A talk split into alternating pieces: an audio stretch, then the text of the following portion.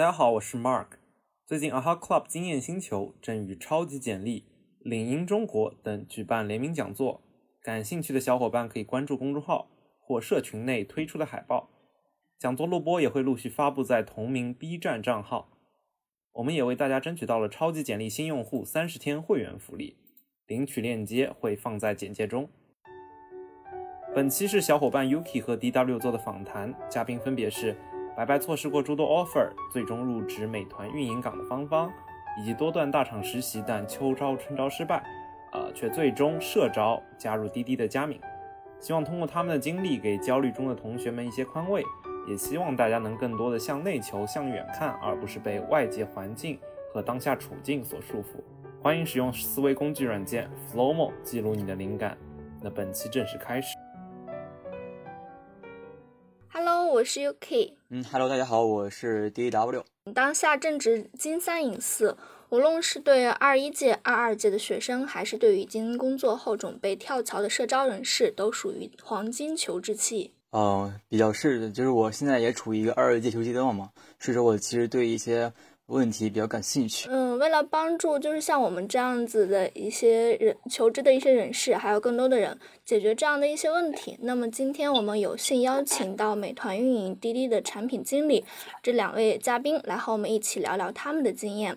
两位嘉宾是否能来来跟我们打个招呼啊？嗯，Hello，大家好，我是胡芳芳。在去年寒假实习的时候，是加入了滴滴实习，然后因为疫情的影响，所以拒绝了字节的 offer。在暑期是在网易做产品运营的实习，目前是美团做产品运营工作。大家好，呃，我叫佳敏，然后我是二零届毕业的，现在在滴滴出行做产品经理。啊、之前在字节跳动、啊、腾讯都有过呃智能产品经理的实习。毕业后校招是先去了上海一家叫触宝的小公司，然后在触宝待了三个月后，通过社招来到了滴滴。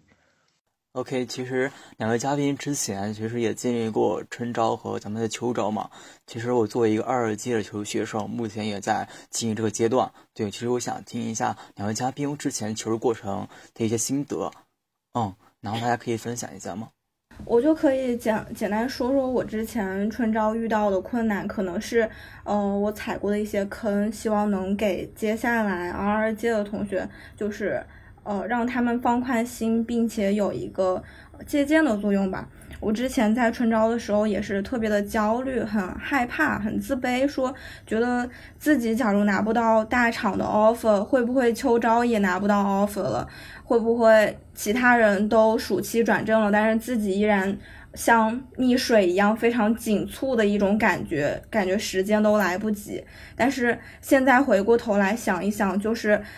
非常希望见呃一个一句话是说，希望呃。假如你对未来越有信心，对现在就一定要越有耐心。就是希望大家都可以以最终的那个目标作为一个愿景和一个使命，而不是局促于现在说自己一定要拿到一个春招的 offer 或者是一个实实习，因为这个永远不是最后的那一步。即使是我们拿到了秋招的那个 offer，它也不是最后一步。我们也可以像更多的人一样。虽然没有拿到大厂 offer，但是依然可以在社招当中非常会会非常优秀的出现，然后转到一个大厂来。芳芳其实讲的非常好，就是说未来有信心的时候，咱们现在应该有耐性。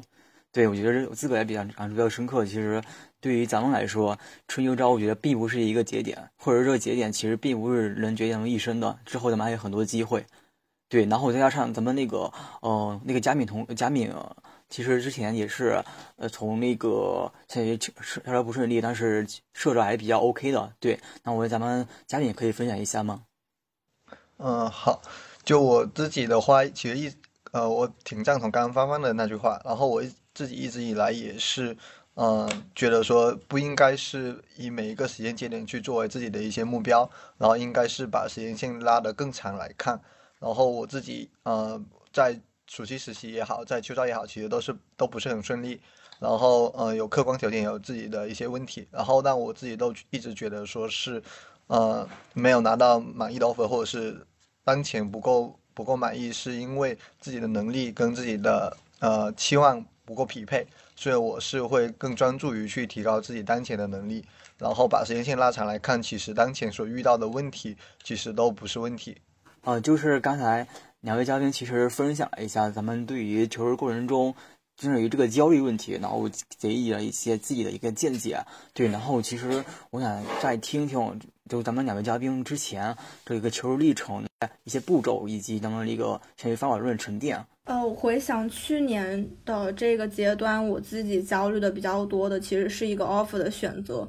因为当时呃。疫情的影响，春招可能会推后一点，大概是三月、四月份才开始。当时我就在投一个寒假的实习，但是寒假我其实当时是在法国留学的，中国这边有疫情的影响，呃，我们那边其实没有，所以对于在国外的同学来说，其实是一个优势吧，就是他们可以有更多的时间去准备这个春招，呃。我当时，所以就就是可能也是因为这个优势，拿到了像呃美团啊、字节啊，还有芒果 TV 等等的一些，已经到了终面，最后再敲敲定 offer 的这样一个环节。但是，呃，因为拿到 offer 的时候时机也非常巧，刚好法国那边就爆发了，然后我就必须得回来，回来就得经历一个月的隔离时间。呃，当时会很自责，然后又会觉得命运有点不公的感觉，就是呃，为什么到了我这里有这么好的一个 offer，自己却没有去争取，没有把它拿下来？然后时间拖了一个月之后，我就没有就是丢掉了这些 offer，相当于也是跟 HR 那边说我没有办法过去线下实习了。当时其实还是觉得挺后悔的。为什么？呃，因为自己大一、大二也没有参加过大厂的实习，自己把大三暑期包括寒假的实习看得很重，但是一次一次的 offer 到我的手上的时候，自己却把它丢掉了。但是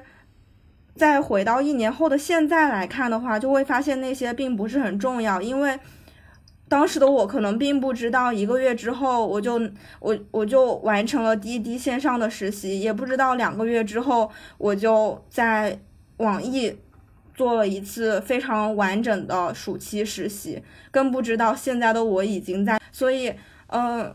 我觉得，呃，给二二届的同学一些建议的话，就是多去想想一个月之后自己到底想要在哪里，而不是去想春招我要在哪里。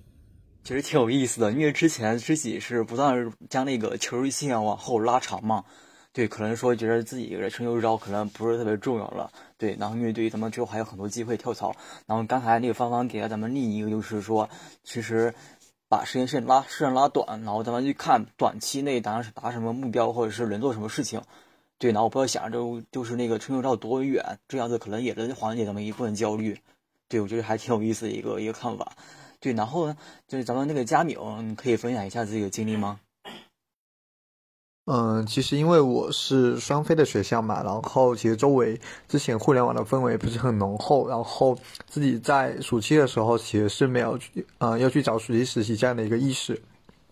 嗯，所以当时在呃暑期实习，其实我只参加了呃腾讯呃一家公司的面试，然后当时在微信试面的时候没有过，然后还挺难受的吧。嗯，那现在回过头来看的话，我觉得对于二届的朋友们来说，嗯，其实有两个方面很重要，一个是嗯方向，一个是心态。然后方向的话，呃，首先应该大家应该先明确自己，明确好自己的一个方向。呃，其实我发现说有很多人，呃，会呃受到时间节点的一个影响，就是到了什么样的一个时间节点，然后周围的人在做什么，然后自己其实没想明白，然后看到大家在做什么就跟着去做了。那实际上每个人他们都不一样，大家所是呃擅长的的方面不不同，然后呃适合的一个职业方方向也不一样，所以其实应该是优先明确好自己的一个职业方向，然后其第二个是呃心态非常重要，然后呃一定要保持好一个良好的心态，不要太受别人的影响，因为其实很多时候大家会呃可能周围的人一起都在准备暑期实习，然后。呃，可能有的人会比较快拿到 offer，然后看到周围同学，啊朋友拿到了好 offer，就自己就会很容易产生焦虑。但其实，嗯，一个好的心态对于准备暑期实习跟面试其实是呃非常重要的，然后会影响到你的一个发挥。然后呃，另外拉长时间线来看的话，其实呃你晚一点拿到 offer，早一点拿到 offer，其实对你整个职业生涯而言啊，并没有多大的一个影响。我自个其实还是挺有体会的，因为我现在在二届求职。对，然后呢，就感觉咱们周边朋友就特别特别焦虑，包括我自己有时候其实也会陷入这个焦虑的一个陷阱里面去。然后当时但是我自己不断在告诉我自己，就是说这个节点其实可能它不是特别重要，对自己有一个自己的节奏和方向，我觉得还是非常非常重要的。嗯嗯。我在听两位嘉宾的分享中，后就了解到说，哎，两位嘉宾可能是站在现在的一个角度去看过去的话，可能就是。不再像以前那么好，感觉那么难过。尤其是在胡芳芳这边有提到说，当时然后遇到很多 offer 的时候感到特别后悔，但现在感觉到也不是那么重要了。那么，假如说给一次机会回到过去的话，那些 offer 你还会再次拒绝，还会这样选择吗？可能我会有不同的感受，但是我觉得。以我现在的心智再回去的话，我会对我自己的所有选择抱有更坚定的一个想法，就是我会更坚定的选择某一个 offer，而不是去为那些沉没成本所顾虑。因为每个人做一个选择，就要失去另外一个选择。然后我我其实对那个佳敏的的回答，我也觉得特别有感受，就是。呃，想要传达一种让二二届的同学更加自信的一个想法，因为我当时也是看到了春招很多同学拿到各种各样的 offer，然后他们在做非常高大上的实习等等，自己心里也有憧憬过，也有也有羡慕过。但是用我们经济学专业的一个话来比喻的话，就是货币是衡量一个物物品。价值的一种形式，但是它永远不能等同于一个物品的价值。这样子再对比过来，就是我们任何一个人手上拿到的 offer 数量是体体现我们能力的一个形式，但是永远不能等同于我们个人的能力。因为面试它是一个双向选择的过程，并不是把我们人作为一个商品被别人挑选去了，所以。大家就在战略上去鄙视那些大厂，然后跟他们的面试官进行一个平等的交流就好了。好的，好的，然后谢谢，然后呃，芳芳的然后分享，确实也是应该，就是以这样一个放平的一个心态，好去面对这样的求职。那我挺好奇，佳敏在就是过往的一个求职过程中，有没有对未来感到后悔，或者是跟自己最初的一些想法，哈，或最初的一些。求职的方向会有一些不一样的一个情况呢。嗯，首先从求职方向上来说的话，其实我呃从确定要做互联网产品经理到现在，其实一直都是在往同一个方向在走。然后呃，跟自己最开始所设想区别表呃最大的一个点是在呃地域的一个选择上。然后呃我是广东人，然后其实很多广东人都不不喜欢离开广东。那我也不例外。然后我是在广州上学的，所以我一开始在呃春招实习的时候，其实我是把呃地域给限制限制在呃广州。然后在后边秋招的时候，就呃因为呃考虑到呃一个是发展，一个是呃公司可以选择的一个范围的原因，会把再把呃范围又扩到了深圳。但呃到最后的时候，其实毕业我是去了上海。然后现在我是在北京。其实现在回过头来看的话，其实最开始，呃，一开始就把自己的一个地域给限制死，其实并不是一个正确的一个做法。错，没错，我自己也是有这样的感触的。因为我刚开始的话，其实也是只仅限于江浙沪这一带，然后后来发现确实有在这一方面太局限了。后来的话就扩展到一线城市，我都去试试看。然后就没想到，现在因为实习的原因，就是来到了北京这边。嗯，对于城市这一方面，就是有些人会觉得，哎，可能一开始就是针对性的去投递，就是选择自己想要的城市。但是我自己来说，包括我和佳明就一起，我们两个的经历来看，还是就觉得应该给让更多的人去选择更多的一些城市机会，这样子，然后让自己得到更多的一些可能性。那么我很好奇，就是芳芳这边，嗯，你对于城市的选择有没有什么样的看法呢？在这边我可以普及一个方法论，就是当时我做实习，包括一些选择的 offer 是按这样子的一个优先级来看的，就是在这里面有有一个呃选择 offer 的一个三。应该是三元三环理论还是什么的，就是第一个是要看它的行业，第二个是要看这个公司到底好不好，第三个是要看你的这个团队是不是符合你的价值观的。所以行业的前景，公司的。呃，一个能力和成熟程度，包括团队的一个和谐程度，其实里面都没有包括地域，所以我当时所有的公司都是不限制地域的。呃，包括在面试当中，也有很多面试官问我说：“看到你这里选择了很多城市，你对这个地域有要求吗？”我的回复都是说：“年轻人在哪里拼不是拼呢，就是。”嗯，首先还是想要先去找到一个可以施展自己所有的能力，包括学到很多知识的一个地方，然后再去考虑，即使你最后想要回去，我想要回到，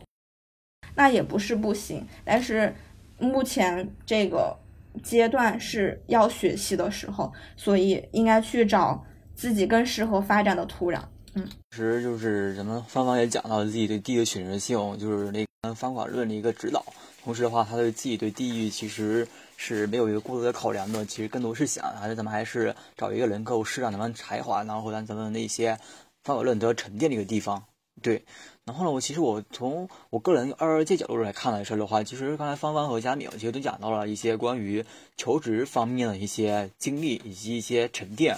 对，然后我又特别感兴趣，因为目前我在求职过程中，其实很多面试官会问一些很奇怪的问题，就比如说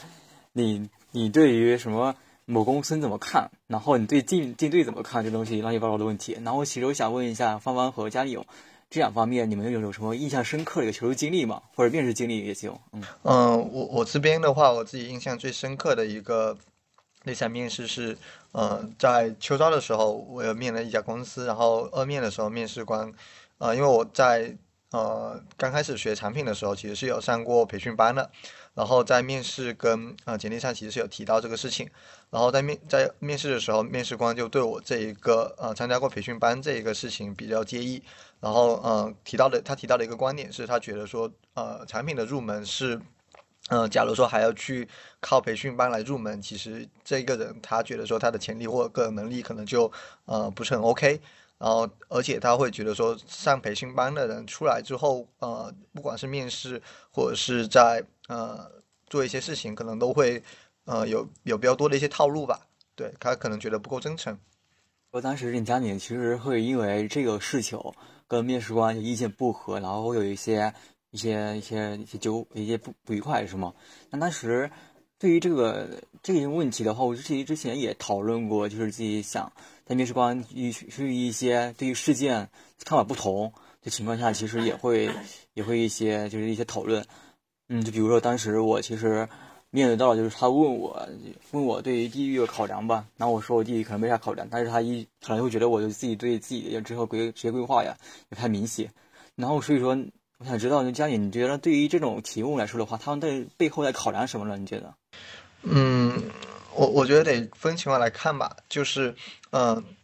有有有一有两种吧。第一种是，呃，只是单纯在呃，就面试官更多是想挑战一下你的问题，看你背后的自己对这个问题的一些思考或者是一些想法，这可能是相对比较善意的一种。然后第二种的话，可能就是呃偏双方价值观的一个差异吧。比如说，每个人对，呃，不同人对对一件事情他的一个看看法或认知肯定是会有差异的。然后，嗯，假如说他们的一个差异比较大，是，呃，就面试官完全不认同了的这一种是价值观上的一个冲突。然后第一种的话，我理解是相对比较好解决的，就是他更多是考察你这这个候选人对一个问题的一个思考深度，或者是对自自我的认知。然后这种情况的话，其实你更多去。呃，就平时也好，或者在面试过程中也好，看是否能够对这一个问题有更深入的一些思考，然后去啊。相对比较坦诚清晰去跟面试官做讨论就 OK 了。但第二个第二种情况，其实我理解是比较难解决的。就像我当时那样子，其实是跟面试官是处于一个相对比较呃严有一个相对比较严重的冲突了。但当时我就直接跟面试官挑明，我觉得说就我讲讲出来我的一个看法，然后但他就完全不认同，那也没办法了。毕竟面试也是一个呃双选选择的一个过程嘛。对，就是对于佳敏说的这两个，我也特别有体会。就是对于第一个来说，可能真的是有时候我们太紧张了，或者是考虑不周到什么的。然后我这边就有一个小技巧，就是说，他问你的任何事情，首先你自己要有信念感。就比如说，哎，刚刚 D W 说，呃，问面试官问你对地狱怎么看，那你就一定要非常坚定的说出你自己的选择。我觉得那样可能对于面试官来说，他会认为你是有深思熟虑过这个事情的。然后关于这个第二个就是，呃，价值观之类的，价值观间的不同，就是好像真的每一个面试官对于，呃，有没有产品培训这个事情的看法都不一样。我当时在自己面一面的时候，然后也是那个面试官有问我，你在某一个平台上，呃，做做了一些上了一些课，然后。培训都拿到了优秀毕业生，这件事情对你的影响大不大？然后问我你在里面学到了什么？我当时很坦然的回答了，也没有考顾及太多。但是他最后就给了一句话说，嗯，学了这个课的人好像能力都还挺不错的，好像他之前那个面试官之前也有在这个公司有上过课。后来我又遇到了另外一家公司的面试官，然后他就对这个非常否定，他也是说，呃，你们这样子套路太多了，包括理论应该怎样付诸实践，这个事情是未知的。然后我也是和佳敏一样跟他争论了半天，最后也被挂了。哎，当时 这两次面试感觉挺有意思的呀，就面试官可能由于咱们跟自己的价值观不合，或者是自己的思考可能不太一样。我觉得这样子，其实咱们如果录制来说的话，跟他共事可能也不是特别好相处。通过这个面试，他们过程中也能发现，在面试过程中，我个人感觉也是在面试其他人吧。对，然后如果觉得双方都不太符合的话，咱们其实也没有必要去。对，我觉得是这样子一个看法。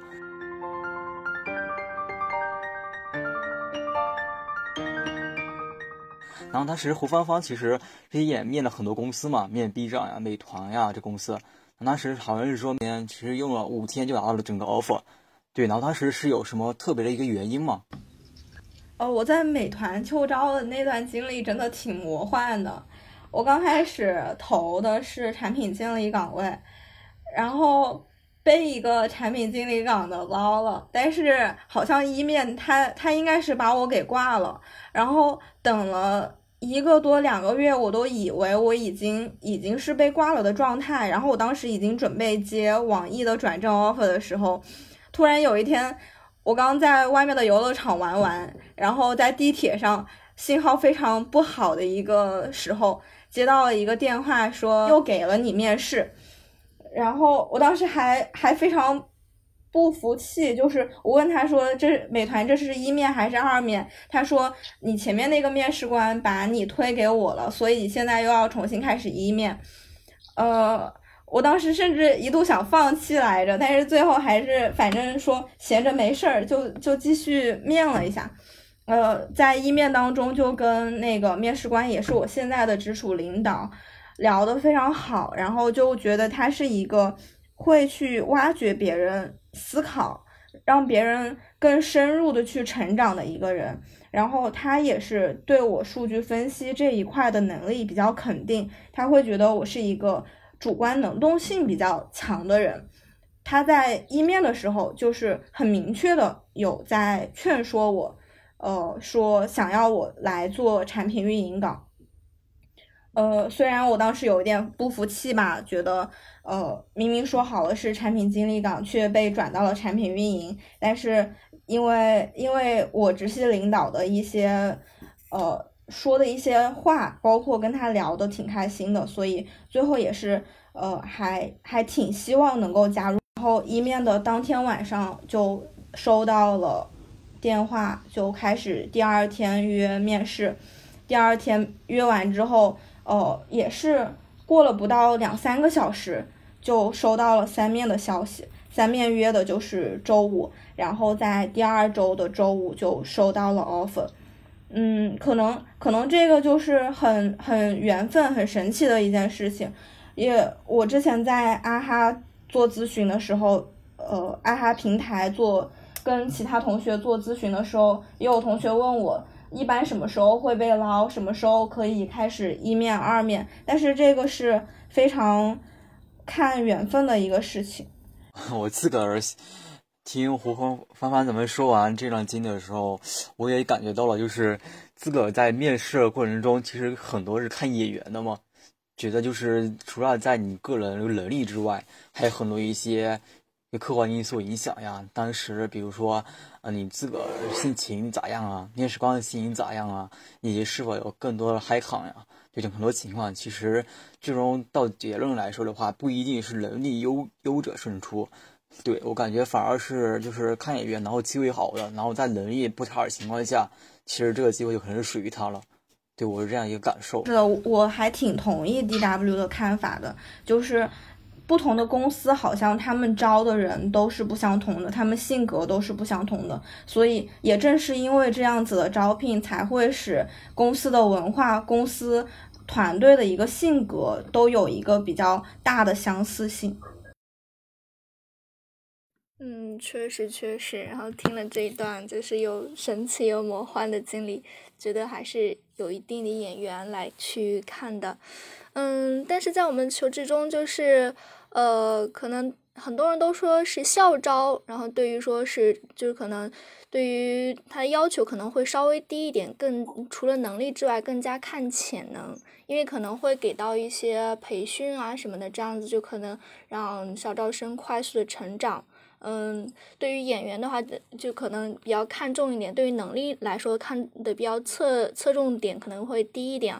不知道这样子的大家这样说是否是真的？然后，因为就是我对这这一方面也是比较抱有好奇心的，而且佳敏这边也是。通过说社招的一个形式，然后拿到一个很好的机会，嗯，所以我想问一下佳敏这边，嗯，在你看来，你觉得校招和社招之间差别是很大吗？这两个之间的话，就是在过程中有哪一些可以跟跟我们分享的一些点呢？嗯，好，呃，我我觉得吧，就是社招跟校招差别最大的点是社招更看重匹配度，然后因为刚呃 Yuki 也提到了，就是。呃，在校招企业是经呃比较相对比较大的公司，他们都会有呃相定啊相应的一些培养机制，所以他对于一个人，他更多看重的是他的一个潜力，而且因为说校招生他并不会有嗯相对比较长的一个工作经验，所以呃然后实习相对的话时间也比较短，很难去看出一个人他到底的一个呃对在擅长的某个方向，或者是他需要走哪一条路，会有比较一个比较固定的一个的一个。的一个认知了，所以他更多的是看潜力。然后社招的话，因为呃社招他们呃每个公司招社招都是希望说来了就马上上手去工作，所以他更看重的是一个匹配度。然后呃，但其实我自己自己的感觉说，不管是校招还是社招，其实都刚刚提到的都是非常看眼缘的一个的一个事情。然后呃，刚刚也呃芳芳也提到了说，一个每个公司他们或者是每个部门招进去的人都是。呃，相对比较像的这点我也非常赞同。就像我现在，我们这边大家的一个九型人格，其实很多人都是差不多的。好的，然后这样子，嗯，谢谢好的嘉宾的分享，这样子让我们就是对于，嗯，社招的话有一定的了解。看来就是除了校招之外的话，就是对于社招也是一一样的机会。所以说，就是我们大家可以不用那么好，对于对于自己的一选择有那么多的焦虑，这样子的话多一条路也有很多的一些选择性，还是可以放宽心的。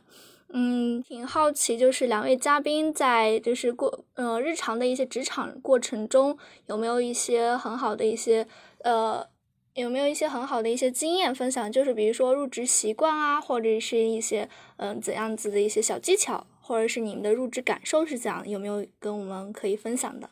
嗯，要不我先说一下，就是，呃，我自己的的感觉，其实我在在实习跟在正式正式入职的话，其实我个人的感受差别还挺大的。然后呃，对于一个实习生而言，就是呃，因为你不需要去背一个呃对应的一个指标，就你没有业业绩的一个方面的压力，所以你更多，而且你有呃 mentor 或者是 leader 在上面帮你扛着，所以你更多的话，呃，更多考虑的是你怎么去把一个事情做好，所以你更更多是在拼体力跟执行力，然后。呃，所以所以在在呃，我之前在实习的过程中，呃，给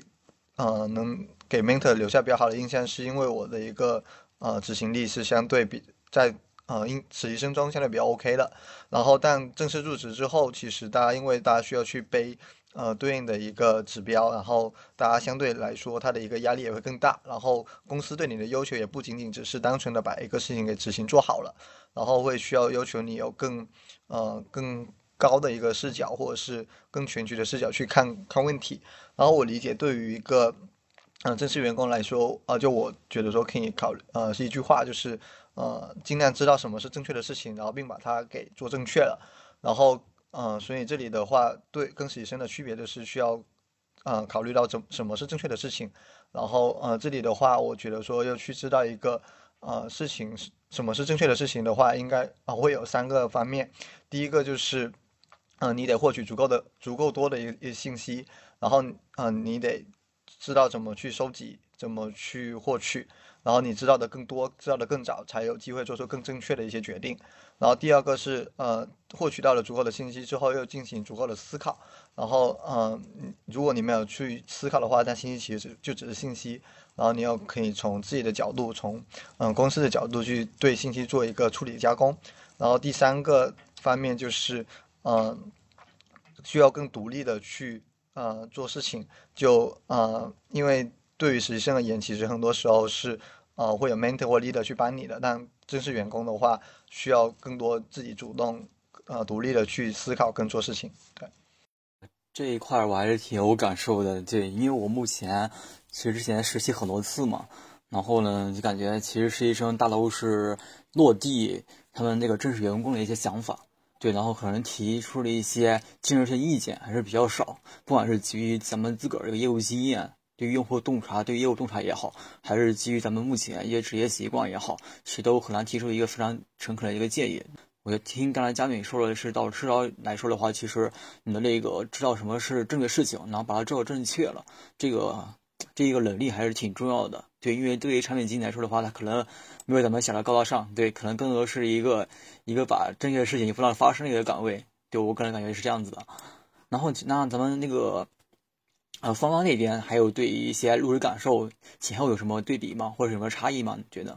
呃，我现在也是在一个实习的一个状态，所以我能给到的更多的是一个实习的一个经验的分享嘛。自己感觉在网易的那一段经历还是挺深刻的，然后我把它沉淀的，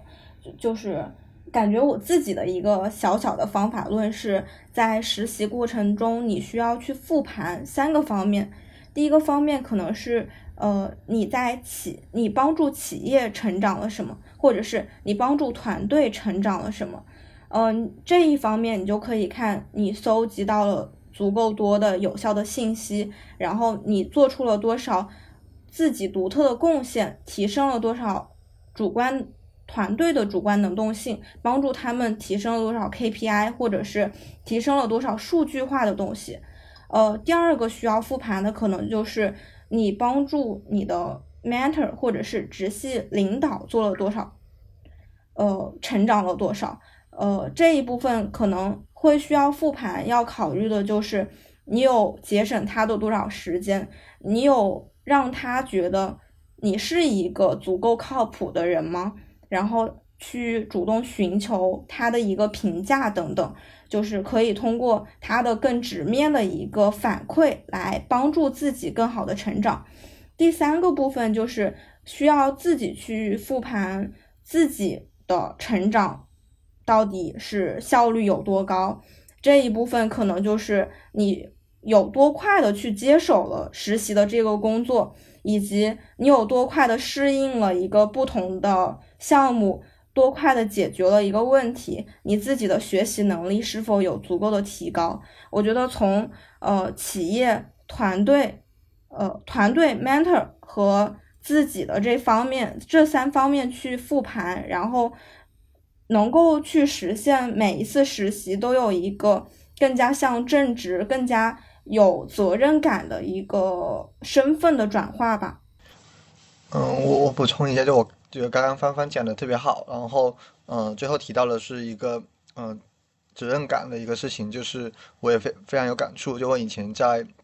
呃腾讯实习的时候，当时我 mentor 跟我说过，说感觉我跟其他实习生呃比较大的一个不同点，就是比他们更有主人翁意识，会主动去思考一些东西，也会去呃主动去给他们帮他们分担一些工作吧。然后他，所以他们当时是把我当做校招生去对待，而不是实习生去对待的。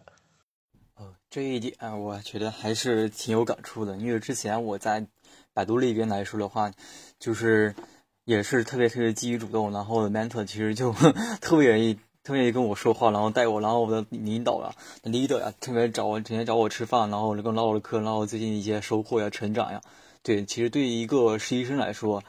我觉得最关键的反而是他你的执行力的你的积极性，对，你对一个你的实习生来说的话，可能不苛求你有一些很深刻的洞察，但是记忆性你的结果产出是能够直接让你的导师、你的领导、领导能够感受到的。嗯，OK，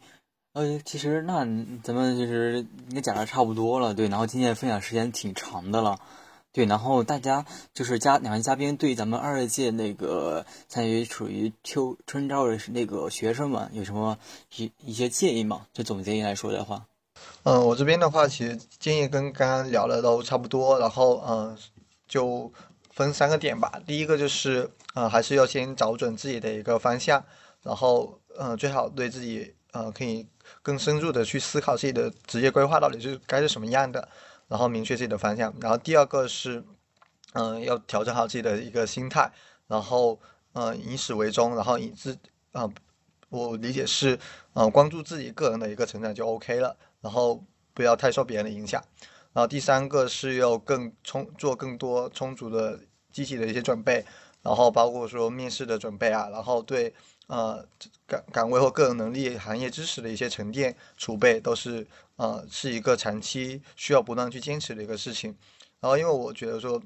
呃，每个人的个人成长，其实呃就像呃物理公式一样，你要走得更远的话，实际上影响因素就大家在同样的时间下，你的影响因素就是你的初速度跟你的加速度。然后初速度的话，可能会取决于你的一个实习经历，或者是你的一些呃。行业背景，但呃，出速度的话，相对来说，在入行前的影响可能会大一点。那你入行之后，它所给你带来的作用就只是最开始的一个一的一点帮助，然后更多是取决于你的加速度。所以还是要保持终身的学习，不断的去提高自己的一个加速度吧。那我这边就分享两句在公司里经常说到的话吧。第一句就是在给。全体员工讲到的“既往不恋，纵情向前”，希望二二届的同学们可以不要再看过去的成功或失败，然后一直奔赴美好的前程。第二句话也是我刚刚有提到的，对未来越有信心，对现在就要越有耐心。希望二二届的同学们可以要自信，然后一定要相信自己，在秋招一定会。大获成功的。然后时间现在也过去，确实挺久了。然后两位嘉宾今天给我们带来很多一些精彩的经验分享，然后给了我们很多的一些信心吧。就是也希望我们的听众朋友们也是像两位嘉宾说的一样，在求职的过程中，就是充足充分的去准备然后去认真的然后去选择自己的未来的方向，然后也去不设置太多的一些城市的限制。然后在过准备过程中，认真的去去准备就可以了。在最后的话，就是相信自己一定拿到一个很好的结果。嗯，拿到结果之后，就是选定之后，就不要说是过于担忧、过于后悔。因为当我站在未来的角度，然后再看自己的话，相信自己一定可以活成自己想的的模样的。那今天的节目就到这里啦。如果说大家说是有什么想要问的问题，嗯，欢迎大家在啊哈小程序上面向两位和嘉宾去咨询。今天就到这里啦，感谢两位嘉宾的时间。